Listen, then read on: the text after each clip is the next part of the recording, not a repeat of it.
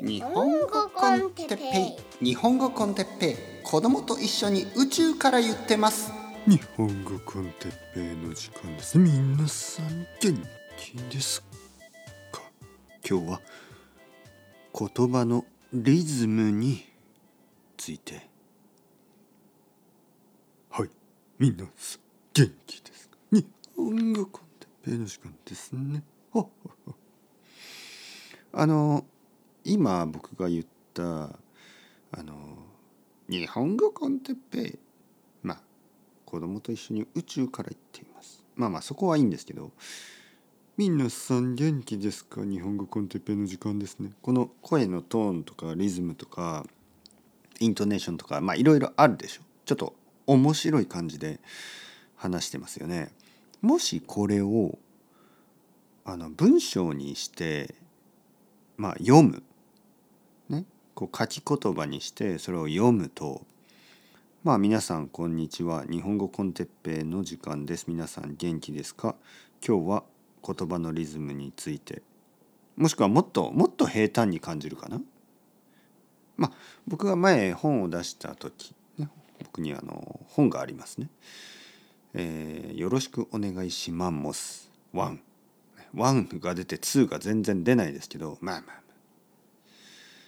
えーその本を読んだ人のまあ感想で一番多かったのがこれを読んでる時に先生の声が聞こえました。まあそうなんですね。もちろん。だって僕の声に慣れてるし。そして僕が書いた文章はあの僕の話話すスタイルと全く同じでしたね。自分でもびっくりするぐらい僕が書く文章って僕が話す、え文章と同じなんですよね。これはちょっとあの驚きです。結構ねみんな違うんですよ。あの話す時と書く時。僕の場合同じなんですね、えーだからまあちょっとこうそういう声がねこう聞こえてくる。っていうのがあったんですけど、まあ、例えばね「皆さん元気ですか?」まあまあ皆さん元気ですか？皆さん元気ですか？素晴らしいとかね、はい、素晴らしい。素晴らしい。であのーまあ時代は変わってますね。世界は変わっている。人間の生活も変わっている。でまあ昔々の人たち。まあちょっと昔じゃないですよ。もっともっと昔ね文字が生まれる前の生活。これはあの言葉だけだったんですよね。話し言葉だけだった。人間は話すだけだった。書いたり読んだりするのはもっともっと後。まあ人間の歴史で言えば本当つい最近ですよ。書いたり読んだりし始めたのは。日本で言えばもう本当に最近ですね。日本はヨーロッパに比べてかなり遅かった。あの書き書き言葉ね。えー中国に比べて随分随分遅かった。中国ほんと早いんですよね。漢字を作って、え読み書きを始めたのはかなり昔です。でまあ日本の場合まあ話し言葉でずっと話だけでね会話だけでずっと続いてきた、えー例えば物語も人から人にこう伝わるあの聞かせて、ね。えーなんかいろんな話が残ってますよね昔の話。でそういうのは全て、えーおばあちゃんから子供とかお母さんお父さんから子供とか、ねえー近所の人たちから近所の人たちへこう声と耳で伝わって、えー残ってきたものたちがたくさんあったわけですよ。でその時にはやっぱりあの言葉には感情が入ってますよね。例えば「素晴らしい」ね「素晴らしい」とか言わないですよね。素晴らしい。ねすごいでしょ？すごいじゃないですよね。感情なんですね。えーこれはあのまあピッチアクセントとかだけじゃないんですよ感情っていうのはね。感情の力があるから。日本語ではそれ言霊とか言いますけどね言葉の魂、えー言葉のあのソウルがあるみたいに言うんですけどまああの言葉には結構そういう力がありますね。まあ力があるというか人間が感情を乗せて感情と一緒に言葉を使ってで言葉を聞く人たちそれを受け受け取る人たちもその感情も一緒に受け取るんで例えば「嬉しい」って言ったらその嬉しさえー、その声のトーンだったり顔の表情だったりそういうのと一緒に、えー、受け取るんですよね。まあ、顔の表情は実はあの声のトーンよりも大事ではない。なぜかというと電話でも電話電話でねえー、友達とか家族と話していても十分感情がわかるでしょ？でポッドキャストもそうですよね声だけなのに感情が伝わってますよねいやちょっと最近すごい怖い経験をしてあの夜中にトイレに行ったらなんと流れてないうんちがありましたとかね。まあまあまあまあまあ。ないですよ。今のフィクションだからね。あの 僕の家族でそういうことをするのはまあまあ子供ぐらいだけど子供夜うんちしないからね。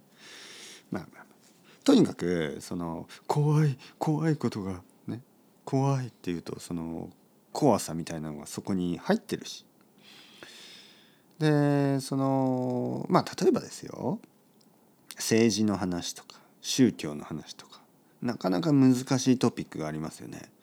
でそれを例えば僕が書くね書くとやっぱりさらに難しいと思う。なんかこう通じないですね僕の優しさや思いやり、えー、オープンマインドネス、えー、なんか寛容さ、えー、いろいろなことですよね。いろいろなことが伝わりにくいでしょ。でも言葉を使えばねこう口を使って皆さんは耳を使って、えー、コミュニケーション取ればもう少しこう分かるでしょ。この話しにくそうなねちょっとこれは難しいトピックですねとかね、えー、そういうなんかこうまあそうですね。まあいろいろな考え方があって、まあ、どっちが正しいとかどっちが正しくないというのは正直言って考え方によるしまあとは言ってもやっぱりこうあの僕たちはあのこの世界に生きていて人間というのはやっぱりこうあの共通のあのルールとかを作ってそれを破らないように生活しててみたいなね。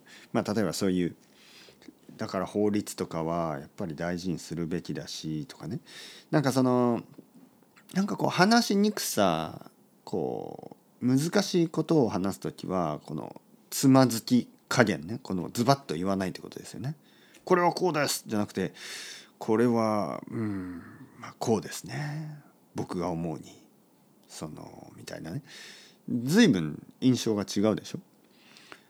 でこの印象を与えるのは与えられるのはやっぱり言葉その言葉のリズム、ね、今日のタイトルになった言葉のリズムやまあそうですね言い方ですよね。この、うん、なんか発声の仕方っていうかね発声というのは言葉をプロナウンスするってことですね。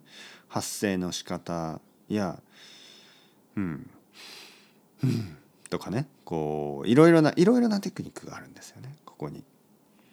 でその言いにくいこととか難しいトピックだけじゃなくてやっぱり楽しいトピックね最初に言ったように「皆さん元気ですか?」「皆さん元気ですか?」よりもやっぱりちょっとこうあの まあいいとは言わないけど、まあ、ちょっと面白いでしょ？やっぱり。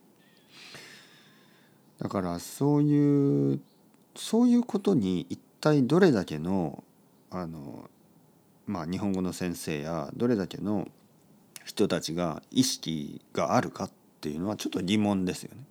言葉っていうのはそんなにあの文法とかボキャブラリーとかそれだけで、えニュアンスを伝えるものじゃないんですよ。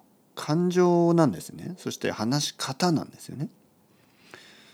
どこどういう言葉にストレスを入れるか。ね。そしてあえてねあえてですよあえて変なピッチで話すことによってちょっとあのそのこうインパクトを与えることができるでしょ？例えば僕がよく使う「素晴らしい」これどう考えても標準日本語のピッチじゃないんですよね。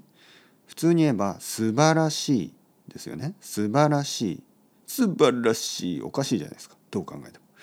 じゃあなんで僕はこんなことしてるかっていうとだから面白いからですよね。面白いからでしょ？別にこれはあの外国人の真似をしているわけでもあの誰の真似をしているわけでもなく僕がこう言えば面白いと思うからね。この発音の仕方が素晴らしい素晴らしいと言えばなんかすごく面白いでしょ？面白いんですよね。だからこの面白さが大事なんです。面白さが大事。じゃあなんで面白くなりたいか？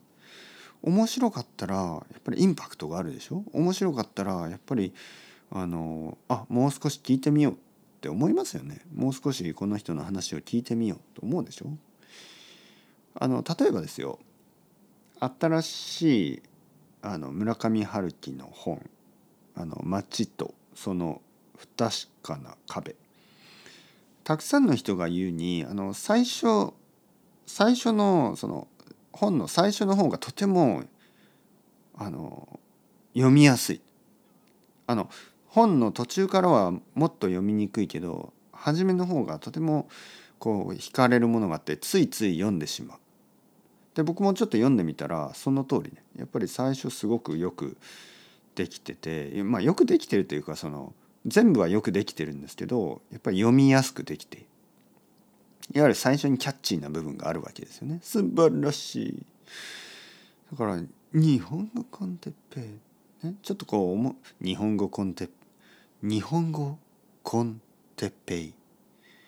日本語学習者のとか言うとちょっとあのポッドキャストをプレイした人がうんなんか真面目でつまんなそうだなと思う。でそこで「日本語コンテッペ」と言う？となんだこの なんだこのなんだこの人変な人でもちょっと聞いてみようって思うかもしれないでしょ？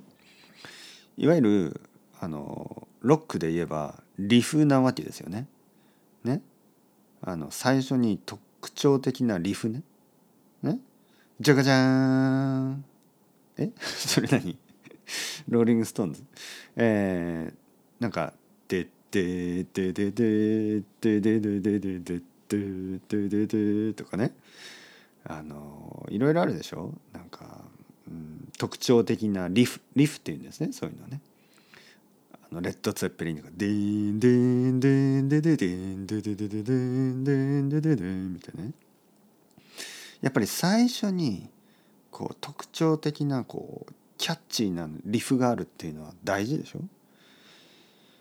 僕はそう思うけどね。だからこの「日本語コンテッペ。皆さん元気ですか?」この声のトーンはちょっとリフなわけですよ、はい、キャッチーなリフ。それであこのリフ嫌いと思った人はまあそもそも合わない人ね。あでもちょっとなんか気になる。聞いてみようという皆さんは「トワイライトゾーンへようこそ」という感じ。というわけでまあまあまあ普段人と話す時もちょっとこう話し方のトーンとかリズムとかちょっと変えていろいろやってみてください。驚くべきことにあの聞いてる人がちょっとあの聞き方が変わると思います。これは僕はもういろいろなところで実験しまくってますからね。なんかこう話し方ってそういうもんです。どうやってあのその聞いてる人にこう興味を持たせるか。っていうところでね興味を持たせるか。別に変な話し方しなくてもいいんですよ。でも別に変な話し方をしなくてもいいんですよ。みたいな話し方するとちょっと怖いしちょっとちょっと変でしょ？怖いしね。怖い。このね怖いっていう話し方怖いっていうこの和和を少し和でやる。これはあのー、僕は子供から学びましたね。僕の子供が和を言う時に和と言ってた。いつも。でそれがすごく面白くて僕は真似を始めたんですけど。怖い。怖い。怖い。怖い。まあとにかく言語なんてそういうもんです。皆さんに今日分かってほしかったことはなんかその言語の小さいルールとか、まあ、小さいルールっていうかその教科書的なルールとか教科書的なピッチとか NHK のアナウンサーになりたいわけじゃないでしょ？ユニークなペラペラになりたいんでしょ？だとしたらあんまりそのなんか一つの正しい話し方とか考えない方がいいですよ。本当に退屈な話し方になっちゃったら意味ないんですよね。そんな人と話してても面白くないでしょ？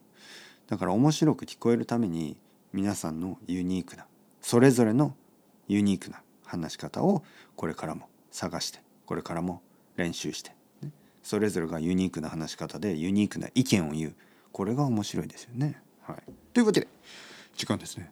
ciao ciao hasta luego またねまたねまたね。